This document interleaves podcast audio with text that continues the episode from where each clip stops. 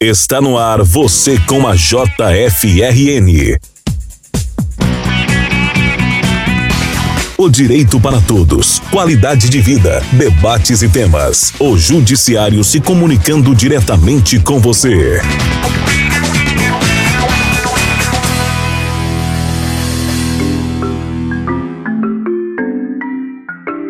O Você com a JFRN abordará nesta edição o tema gratidão. Afinal, qual a importância de ser grato? Gratidão é um sentimento? Quem vai nos explicar é a psicóloga Shirley Magnólia Balgartner Câmara de Oliveira, supervisora da seção de qualidade de vida da Justiça Federal do Rio Grande do Norte. Atualmente, escutamos e lemos muito sobre gratidão, mas afinal, o que essa palavra significa?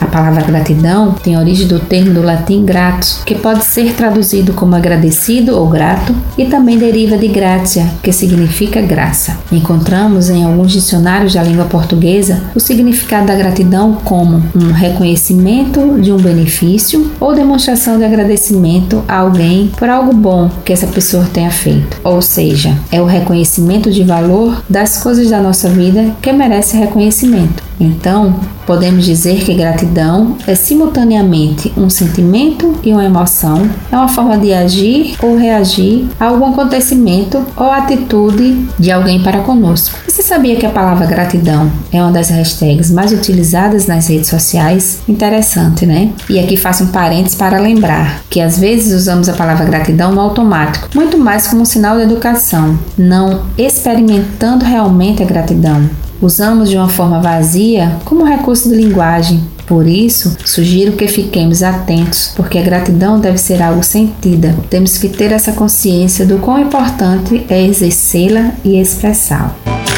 Doutora Shirley, o que é ser grato e qual a sua relação com a ciência da força de caráter?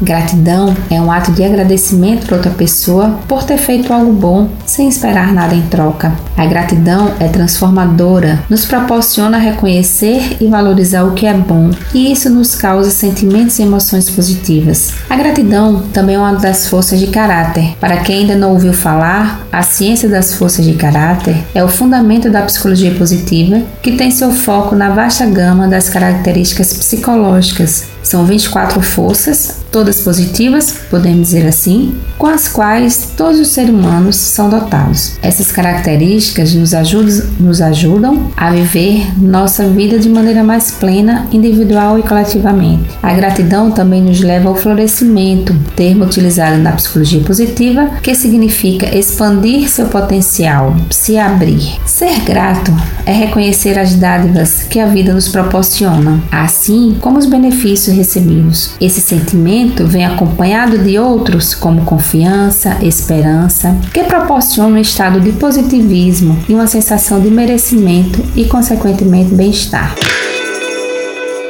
A mente e o corpo interagem de formas poderosas e que afetam a saúde de uma pessoa. Como a gratidão pode interagir com o nosso corpo e afetar nossa saúde física e mental?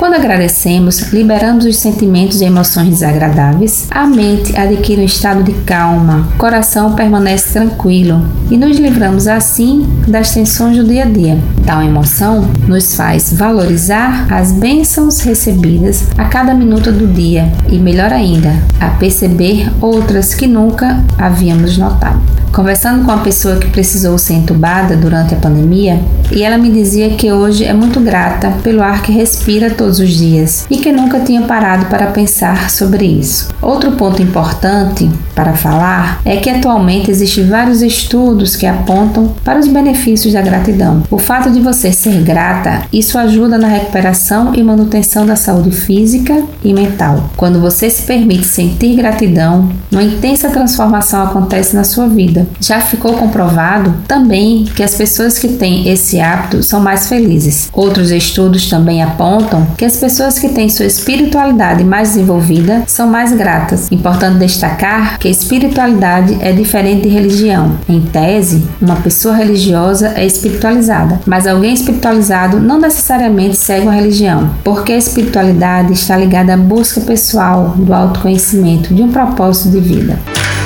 Doutora Shirley, a gratidão é acompanhado de outros sentimentos? O que fazer para tornar a gratidão um hábito do nosso dia a dia?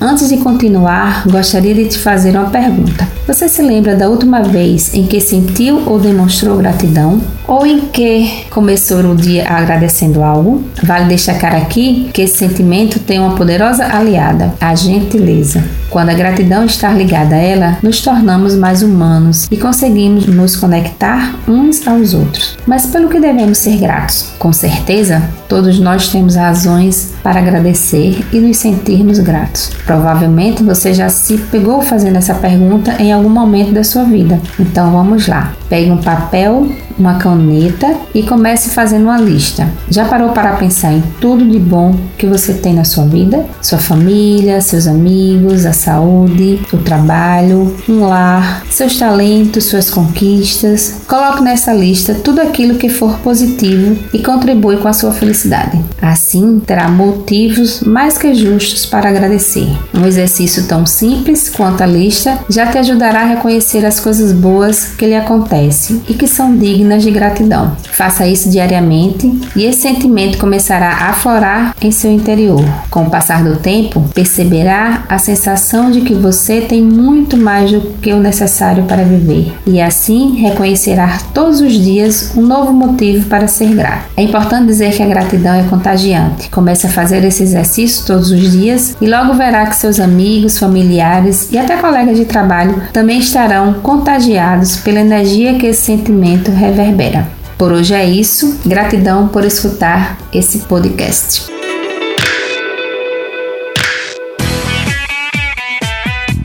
Você com a JFRN é um conteúdo da Justiça Federal do Rio Grande do Norte.